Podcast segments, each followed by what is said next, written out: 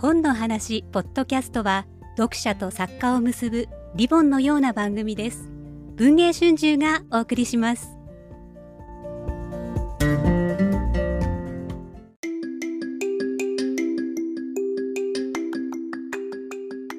オールの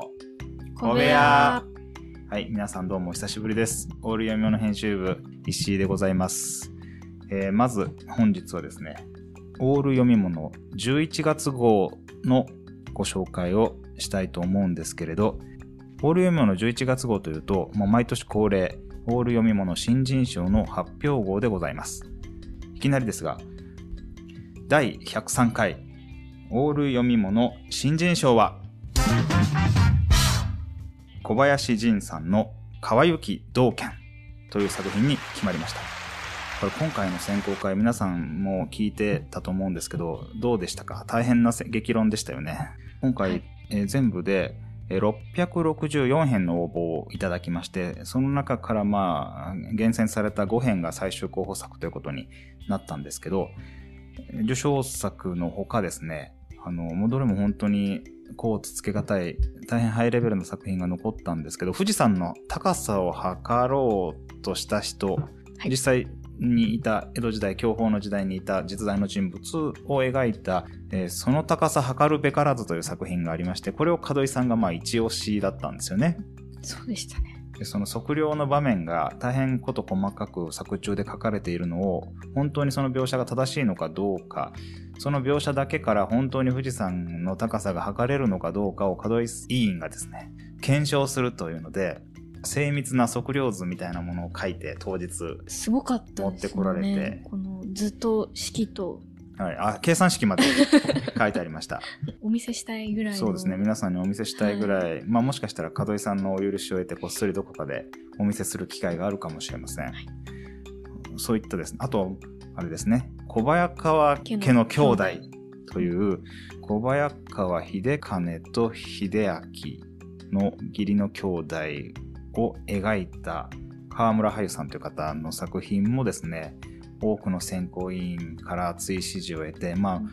三つどもえの戦いと言ってんでしょうかね。他にもタコをあげる合戦の描いた作品とかヨーロッパの百年戦争を描いた作品とかですねあったんですけど主にこの3作その高さ測るべからずと小早川家の兄弟とこの川行道剣三つどもえの争いになってどちらも強く押す委員の方がいてなかなか選考会は難航したんですけれど僅差で小林さんの川行道剣受賞になりました。これはどんな作品ですか？この小林さんが大変、まあ、SF がお好きということがありまして、はい。なんと歴史小説、時代小説と SF がこう見事に混ざり合ったような、どこか電気小説の雰囲気のある小説になるんですけれども、こう室町の時代をかなりまあ苦しい中を生きた骨川道賢という人物がアバという女の模型に会いまして、モッケっていうのは妖怪みたいなそうですね。存在ですね超能力者みたいなことですよね要するに。そうですね、はい、こう幽霊でもなく妖怪でもなくこうモッケが現れまして、で共に戦うんですけれども、まあ、この骨川道賢という人物室町の中でもこうどうやってヒューマニズムを持ちながらこう彼は戦ったのかだったり、まあ、博打のシーンがあったりと、もう盛りだくさんの内容になっている短編なんですけれども本当に骨川道賢の生き様がすごく伝わってくるようなそんな小説です。はい、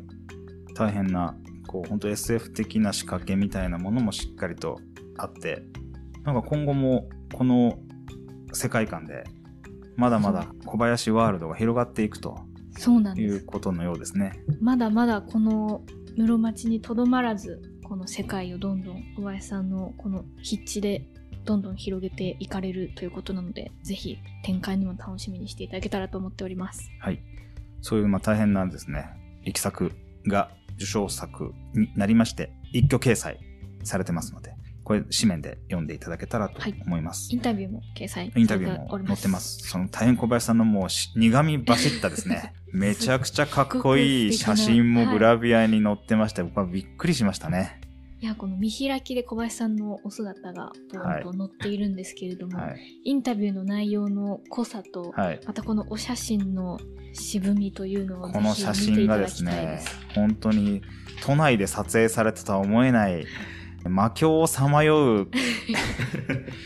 冒険者のような写真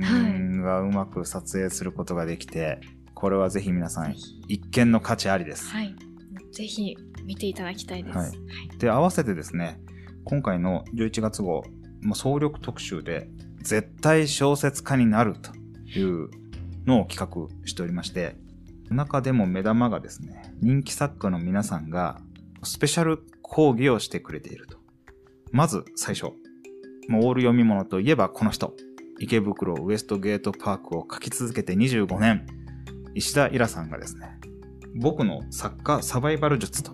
いうインタビューに答えてくださってます。これはどんな感じの内容なんでしょうか？はい。石田さんは、あの、オール読み物推理新人賞ですね。をはい平成9年に受賞されてまして、IWGP 池袋ウエストゲートパークのシリーズももうこれで20作目に今回、えーなります。で、今回それで、こんだけ長く続くシリーズを書き続けるためには何が必要なのかとかですね、あとは石田さんがその作家になられた頃のなんていうんですかね、タイムスケジュールだったりとか、裏話やらですね、いろんな、あの、作家になるための実践的なお話が詰まっている、えーインタビューになっております。結構本当にですね、隠し立てすることなく、そうですね。ノウハウをもう惜しげもなくはい。披露してくださってて、そこまで言っていいんですか？そうなんですということが多かったですね。これはちょっと紙面をですね、皆さんもう立ち読みでもいいんでパラパラ見ていただきたいので、ここでは言いませんけど、中でもですね、シリーズをとにかく長く続ける秘訣というのを語ってるのを、僕はちらっとですね、その頃、あの、たまたまいろんな取材で会ってた村山由佳さんに、はい。こんなこと石田さんが言ってましたよって言ったらですね、もっと早くその、それを聞きたかったと。あもうしみじみとおっしゃってましたね。村山さんもデビュー間もない頃から、美味しいコーヒーの入れ方というシリーズを長く長く続けて、つい最近ようやく完結をしたんですけど、やっぱりシリーズを続けながら、もう何度かですね、筆がピタッと止まって、こう中断した時期があるんですよね。ーはい。でその時に、この石田さんのアドバイスをもっと聞いてたらよかったなと。もっとシリーズがちゃんと続けられたなということをしみじみと大ベテランのプロの一戦で活躍している方がそうおっしゃるほどですね、大事なことを実は石田さん披露しています。そして非常にわかりやすい。わかりやすくですね。これはもう作家志望者のみならず、プロの方にも読んでいただきたい。でさらに、豪華講師続きます。何時星のごとくで本屋大賞を受賞されたばかりのなぎらゆうさんが、講談社の担当編集者と共に文書に来てくれましてですね、ちょうどこの何時星のごとくは第10回高校生直木賞の受賞作ということもございまして、なぎらさんと会いたいという高校生たちを招きまして、その高校生たちの前で、どうやって自分がこの何時星のごとくを書くに至ったのかというその前の歴史に遡ってですね、丁寧に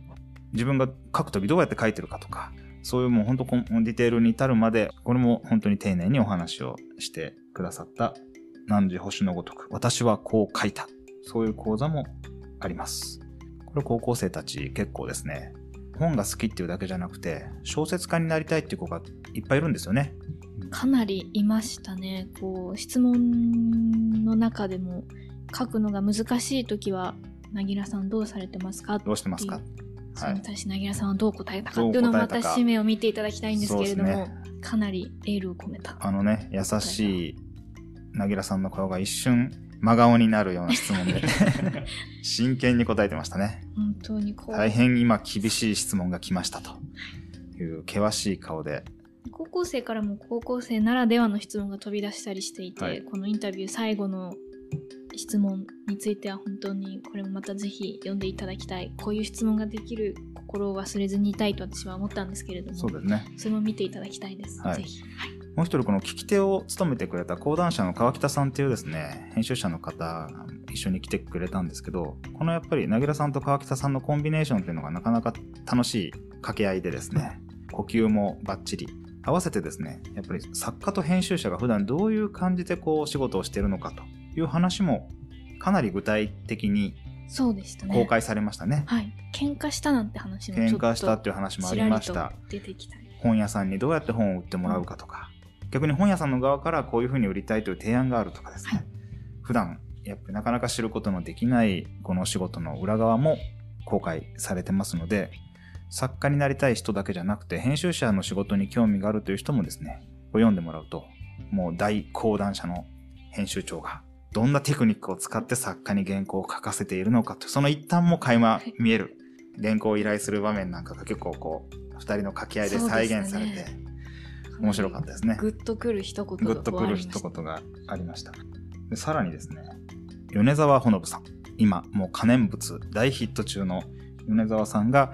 実は警察官を主人公にして書くミステリーっていうのは、このあの文春からあ夏に出ました可燃物が初めてなんです。で、警察小説でありながら同時に本格ミステリーとしても究極の形を目指した。その可燃物。どうやって構想しして実際に書いていったかという、これも非常にですね、技術的にミステリー史の源流、それぞれの作品にはみんなヒントになった源流の作品があるんですけど、そういったものも資源もなく明かしてですね、こういったもののこういう要素を採用して書きましたというところに至るまで丁寧に解説をしてくれています。警察×本格ミステリーの書き方講座という、こう米沢ほのぶさん自らがこのミステリーの書き方を語ると大変貴重な講座もあります。そしてこの企画のまあ一番最後を飾るのが報復 Z。はい。これはすごいのが来ましたね、今回。はい。テレビのコメンテーターとして、ええお忙しいですし。もう顔を見ない日のない。歴史時代小説作家、今村翔吾さんが、オール読み物新人賞出身の作家の皆さんから寄せられたいろんな悩み相談に答えていくというはい。企画です。はい。最近の受賞者の方々ですね、4名の方に、はいえー質問といいますか、相談事をあのいただきまして、今村さんに答えていただくというコーナーなんですけれども、今村さんが実際その創作、執筆をされる中で、盾を書くシーンにはどうやって書かれているのかとかですね、小説の書き出しに気を使うんですけれども、今村さんはどうですかとかですね、アイディアが浮かばないんですけれどもとかそういった質問本当にあの執筆する上でのさまざまな悩みを新人の作家か方々がはい。今村さんに問いかけるんですけれどもそれがまた今村さんのお答えがですね面白くてですね超実践的なんですけれどもご自身の体験談も踏まえた話でですねなんかこうためになるんですけど本当に笑えるん笑えですよる、ね。笑える4ページですね。はい、枚数は短いんですけど、本当にもう今村さんの身振り手振り、はい、声まで聞こえてくるような。そうなんですね、はい実際、まあ、あの紙面なのであれなんですけれども、あの実際に今村さんに話していただいているところもやっぱりお見せしたいなっていうそうぐらいの、ですね。あれは報復絶倒のこう回答ですよね。そうですね。しかしですね、口調は報復絶倒なんですけど、言われてることはめちゃくちゃ大事なこと、かつシビアなことばっかりで、やっぱりこう通してこの講座を受講しますと、何がわかるかっていうと、やっぱり書いて書いて書きまくらなければ生き残れないということが、やはり分かってくる。まあ結局そこかと言われたらそれまでで、実はもっともっといろんな工夫とか技術ももちろんあるんですけど、まず、これ、なぎらさんも言ってました。作家になりたいのか、それとも本当に小説が書きたいのかをもう一回考えた方がいいと。これ高校生にそんなこと言っていいのかなっていうぐらい、結構真剣なことなんですけど、やっぱりもう、書くのが好きで好きでたまらない。もう何時間でも書いていられる。でそういう人がプロになったり、生き残ったりするのかなというのを、この4人の講師の先生方のお話を聞いてると、まあ、感じられたかなという気もいたします。必見の4講座でございます。そして、恒例ですけれど、オール読み物新人賞歴代受賞者の皆さんがずらりと今回も勢揃い。おなじみ。こちらももう随分長く続いてます。40年以上続く人気シリーズ、幽霊シリーズの最新作を若川二郎さんが寄稿してくださいました。さっきも話に出ました、石田イラさんの池袋ウエストゲートパークがなんとシーズン20に突入しました。つい最近、第19弾になります、神の呪われた子という新刊が出たばかりです。こちらもですね、皆さんぜひ書店でチェックしていただけたらと思います。それからもうこれずらっとで創刊です。ここ最近の歴代受賞者の皆さんが新作を寄せています。えー貸本屋汚染が大ヒット中の高瀬野一さん。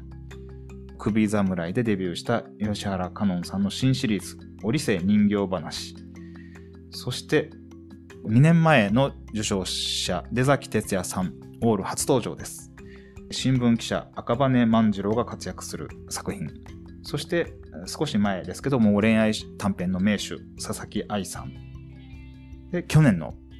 受賞者、米原慎さん、オール初登場。と、こういった面々の作品もお読みいただけるオール11月号をぜひ手に取っていただけたらと思います。最後に一つだけ、このポッドキャストをお聞きの皆さんにどこよりも早くイベントのお知らせをいたします。これはですね、皆さん大変すごい講座が開かれることになりました。ぜひチェックしていただきたいんですけれど、えーオール読み物新人賞特別企画、小説家への道、歴史時代小説書き方講座2023と題しまして、2023年の12月9日土曜日の4時、完全すいません、オンラインです。リアルでできたらいいのかなと思ったんですけど、皆さんいろんなところに住んでる作家の方が多いもんで、ズームウェビナーでのオンライン講座というふうにいたしました。講師の皆さんが4人登壇してくださる書き方講座なんですけど、メインの講師が、オール読み物新人賞選考委員の門井義信さん。そして、今回の新人賞受賞者、小林仁さん。昨年の新人賞、米原慎さん。第96回の新人賞受賞の島津照さん。こちらの皆さんが順番に登壇されて、新人賞を取るにはどうしたらいいか。もう一言で言ってしまうとここです。新人賞の取り方がわかります。なんせ選考してる側がですね、どういったところを評価して、今回の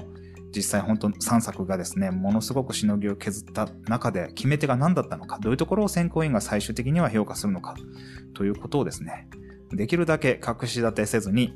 喋っていただこうと、これからお願いしてみようと思っているところでございます。こちらをですね、購入の仕方、参加の仕方が大事なんですけど、電子書店の本とさんというところで、この小説家への道、歴史時代小説書き方講座の参加チケット、この Zoom のウェビナーに参加する QR コードをと、オール読み物11月号、このいろんな先ほど紹介しました新人賞と作家の方のスペシャル講座が載ったこのオール読み物11月号をセットにした商品を電子書店の本とさん限定で発売いたします。これはいずれあの告知しますので、文芸春秋のサイトの本の話とか、オール読み物のツイッターなどをチェックしていただけたらと思うんですけど、10月の下旬に電子書店の本とさんで、この講座参加チケット付きオール読み物を販売いたします。このお話を聞いてオール読み物欲しいと思って、すぐに近所の本屋さんで予約しようと思ったあなたはちょっと待ってください。近所の本屋さんには申し訳ないんですけど、この講座にも参加したいなと思った方は、本とさんで購入していただきたい。そうすると参加券がついたオール読み物がお手元に届きます。QR コードからその Zoom に登録していただくと12月9日4時からこの講座をお聞きいただくことができます。もちろんアーカイブ動画もあの終了後にはご覧いただけるようにしますので、その日にちピンポイントで都合が悪い方でも大丈夫です。これぜひですね。また詳細は追ってホームページ等々、Twitter 等々で発信していきますので、講座があるよということを頭の片隅に留めておいていただけたらと思います。本日はお聞きくださいましてありがとうございました。ありがとうございましたありがとうございました